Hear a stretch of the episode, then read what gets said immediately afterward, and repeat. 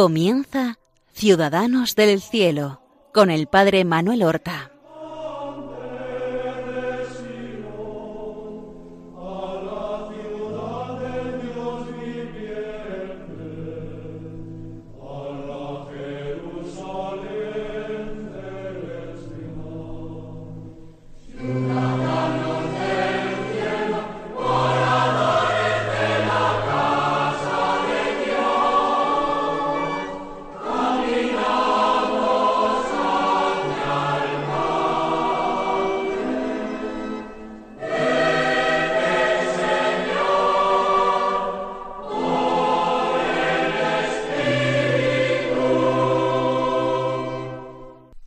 Buenos días, queridos oyentes, eh, seguidores de este programa Ciudadanos del Cielo, al que ahora damos comienzo.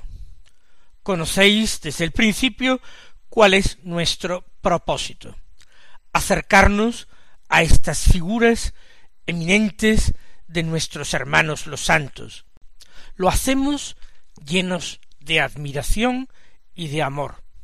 Lo hacemos como homenaje a estas figuras grandiosas, que son miembros de nuestra familia, la familia de los santos a la cual pertenecemos, a la gran familia de los hijos de Dios. Son miembros de la Iglesia triunfante, mientras que nosotros somos miembros de la Iglesia militante, que lucha, que trabaja y que se esfuerza en este mundo, haciendo las obras de Dios y combatiendo las obras del mal. Y esta semana nosotros vamos a continuar en nuestro empeño presentando la vida, las obras, la espiritualidad de San Martín de Porres, el popular fray Escoba este fraile dominico lego que vivió y se santificó en aquel siglo de oro español lleno de santidad y también lleno de pecado, con bellezas indescriptibles, pero también con pobrezas fuera de lo común. Recuerden que Martín de Porres había nacido en Lima en torno al año 1579 y que a finales de 1579 y que murió santamente justo sesenta años después, en el año 1639. Vamos entonces a continuar la historia donde la dejamos hablábamos de Martín trabajando en la hacienda de Limatambo, propiedad de los dominicos, donde había una encomienda otorgada a los frailes dominicos. Allí trabajaban indígenas, nativos americanos, y también trabajaban negros y mulatos. Y como Martín atendía a unos y a otros, como después de los trabajos en el campo él les enseñaba el catecismo, les hablaba de Dios, y cómo durante el día trabajaba con ellos, ayudándoles en todo lo que podía, aunque no estuviera obligado. Pero era proverbial la sintonía y el amor que tenía Fray Martín de Porres con los animales. Hay verdaderas florecillas de San Martín de Porres, como las hay de San Francisco de Asís. Relatos llenos de ingenuidad y de poesía, y que sin embargo parece que contienen una verdad histórica, porque llevan el testimonio de muchas personas que fueron testigos, como digo, de aquellos acontecimientos la caridad y la compasión de San Martín de Porres se extendía a todas las criaturas y particularmente a todas las criaturas que sufrían. En una ocasión llevó también a la clausura a un perro que había encontrado mal herido después de la pelea con otro perro que le había mordido en el cuello y estaba sangrando. Era un perro ya viejo, y él se lo llevó al convento y le curó con ungüentos, y tan tanto arte se dio que el animal terminó totalmente curado, pero él luego lo despidió del convento porque no se lo podía eh, quedar y según testigos eh, le decía hablándole al animal diciéndole no vuelvas a las andadas que ya estás viejo para meterte en luchas y es muchísimo más famoso el episodio en que Fray Martín consiguió que una multitud de ratones saliera del convento y no causara más daños, particularmente en la sacristía.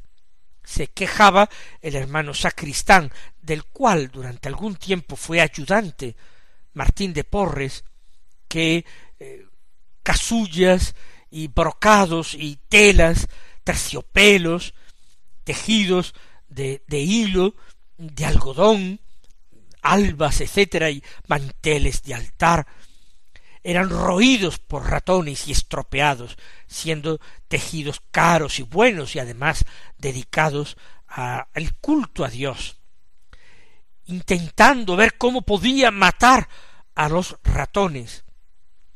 Martín de Porres se ofreció a evitar el estropicio, pero intercediendo hasta por los ratones, diciendo que eran criaturas de Dios y que Dios no había hecho nada sin un objetivo, sin una finalidad, que todo había sido querido por Dios y que aquellos animales, por supuesto, eh, movidos por el hambre que tenían, se habían puesto a roer aquellos tejidos caros sin conocer su valor, sin deseo de hacer daño, aunque causándolo.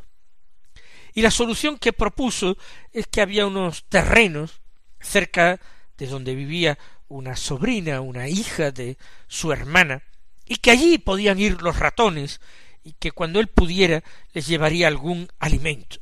A esto se rieron desconfiados de la simplicidad de fray Martín, algunos frailes, pero él dijo con una certeza inconmovible, con la ayuda de Dios, lo conseguiré.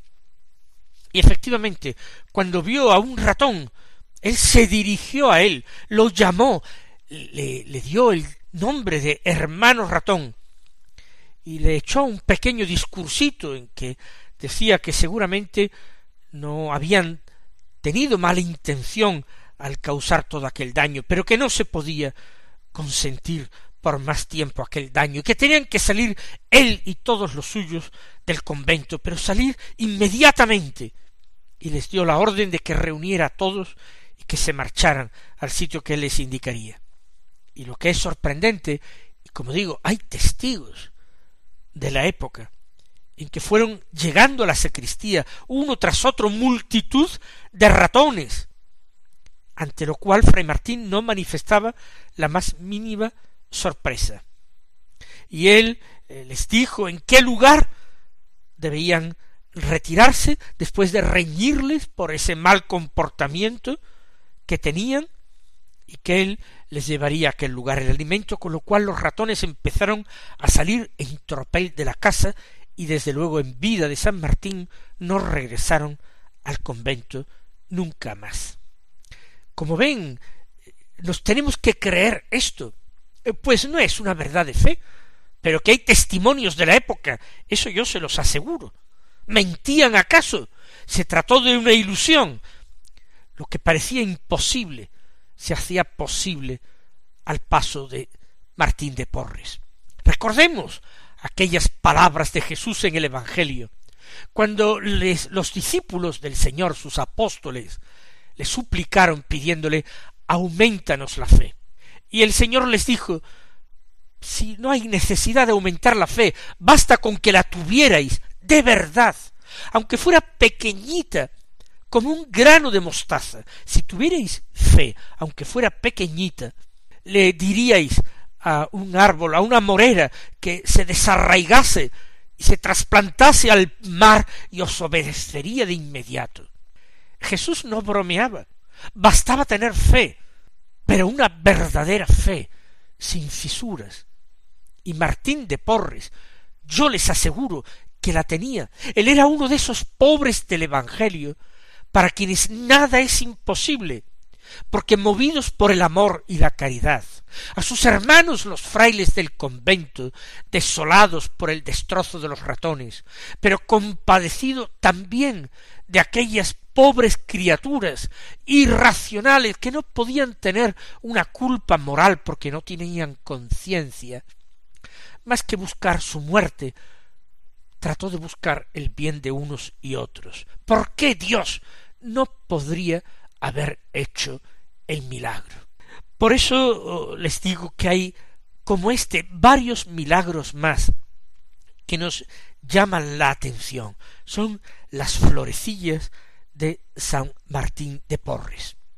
Y yo les he hablado de la bilocación y cómo, estando en Lima, un caballero español, un capitán, el capitán Montoya, preso en Argel, en el norte de África, creyó ver a ese hermano dominico de piel oscura que le atendía y le confortaba, y cómo muchos años después, habiendo pasado América, creyó reconocerle en persona en Lima, en la persona de Fray Martín, y dijo Este es el que me socorrió y el mismo superior del convento no se admiró del todo, porque conocía a su súbdito, conocía a aquel pobre Martín, para quien nada era imposible, porque mucho amaba y mucho creía. Se habla también del don de la invisibilidad, como a veces él deseaba hacerse invisible y lo conseguía, y nadie podía encontrarlo.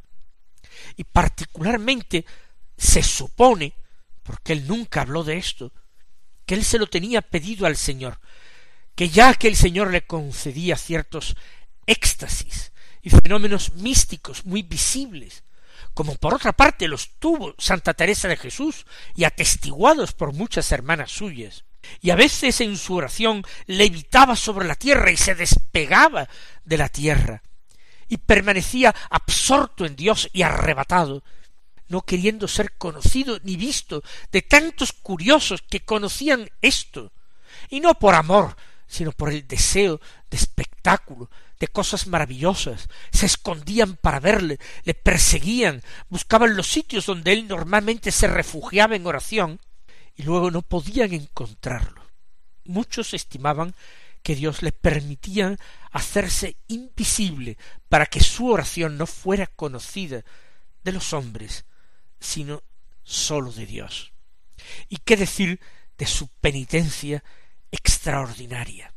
Él que decía que tenía que hacer mucha penitencia por sus muchos pecados.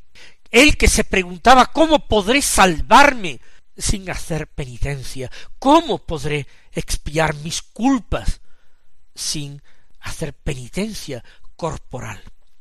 Cuando tantos cristianos de nuestro siglo se escandalizan con ese escándalo de débiles, de que en la Iglesia durante muchos años, muchos siglos, se haya practicado la penitencia corporal, y los cristianos más deseosos de perfección hayan practicado ayunos y hayan tomado disciplinas y hayan portado sobre su cuerpo cilicios que les recordaran los dolores de la pasión de Cristo y les ayudaran a identificarse con ellos, cuando tantos hoy se escandalizan y muestran un asombro a partes iguales fruto de la ignorancia y de la falta de amor y de la falta de fe, disciplinaba su cuerpo San Martín, él tan inocente que apenas tendría unas pequeñas culpas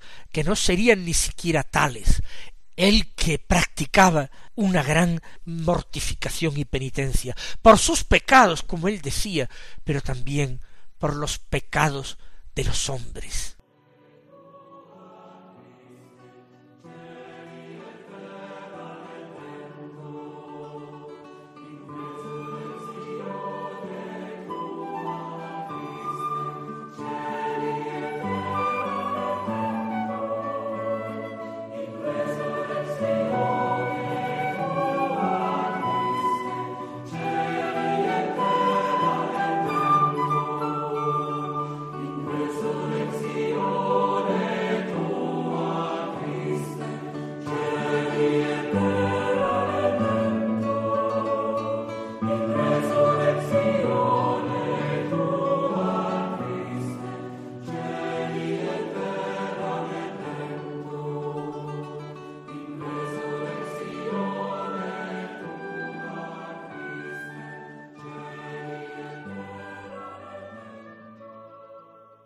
Pero no pensemos que su sencillez, su simplicidad, lo hicieron un hombre alejado de los problemas o de las necesidades reales de los hombres, ni muchísimo menos.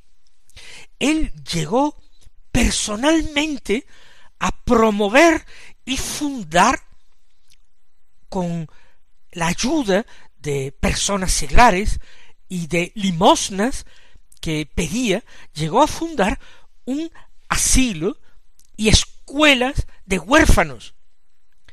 Fue primero un lugar donde se recogía solamente a niñas, niñas huérfanas o abandonadas, y se las educaba. Él pensaba en tantas criaturas, a veces eh, fruto de amores prohibidos, que no eran educadas y criadas con tanto amor como él y su hermana habían sido cuidadas por su madre y luego por su padre, sino que eran abandonadas a, los, a las puertas de los conventos, de las iglesias, pues para acoger a niñas, pero no solamente acogerlas, sino educarlas. Y después extendió esta obra a niños, a varones, y también él realmente no fue menor el milagro de conseguir en la Lima colonial estas obras. Él que no era un predicador famoso, no, él era un humilde lego, pero concitaba tal devoción y tal apoyo a sus iniciativas. Él tomaba conciencia de eh, los peligros morales y físicos que corrían todos aquellos niños pobres, harapientos, mendigos, hoy los llamaríamos niños de la calle, niños y niñas, que vivían sin que nadie los atendiera, víctimas de todas explotaciones, de todas violencias. Así pues, como digo, escuelas y asilos, orfanatos, para niñas y para niños en Lima. ¿Es esto un hombre ingenuo, desconectado de la realidad, hablando solamente a los ratoncitos y a los animalitos?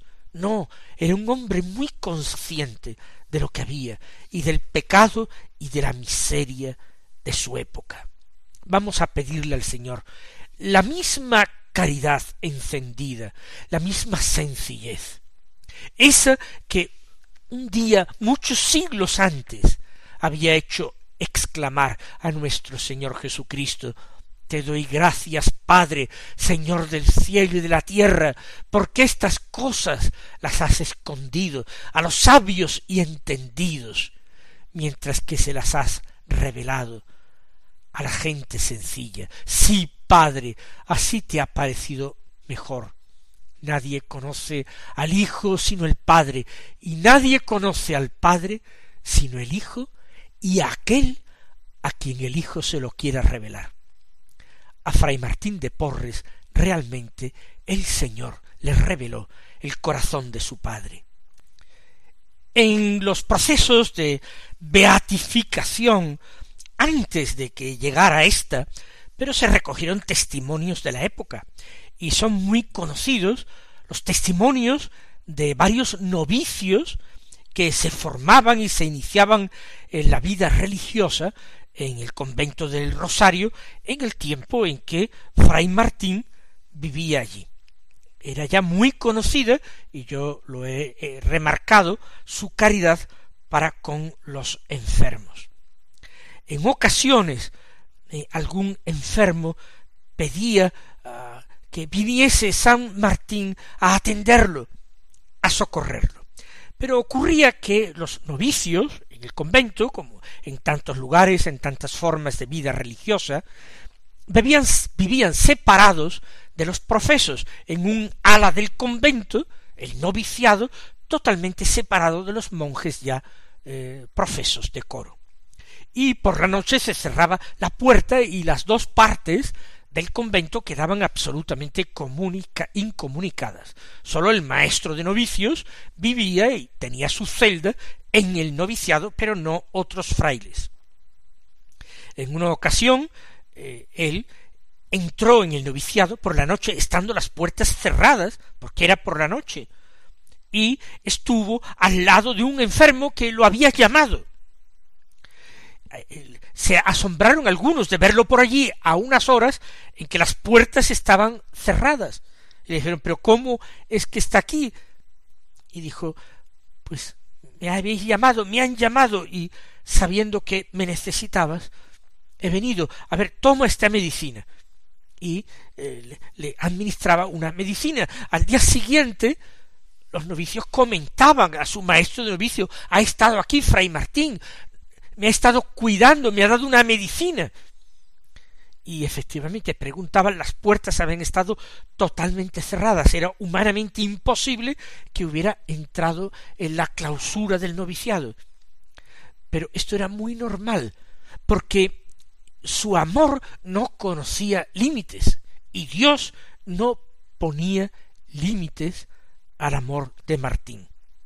El que decía y ingenuamente le había dicho a su superior que creía que la clausura del monasterio cedía ante la caridad y por eso había metido a pobres enfermos en la clausura y sin pedir permiso, él pensaba que todo se supeditaba a la caridad, pues de la misma manera, siendo llamado por algún novicio enfermo, él acudía, él sentía la llamada y acudía, él mismo no sabía cómo, pero allí estaba, y aquello que era excepcional y milagroso se convertía en algo habitual en la vida de Martín admirémonos no de sus milagros, admirémonos verdaderamente del amor, de la caridad y de la fe inmensa de este santo fray Escoba. Mis queridos hermanos, el próximo martes continuaremos hablando de él y edificándonos con su santa vida.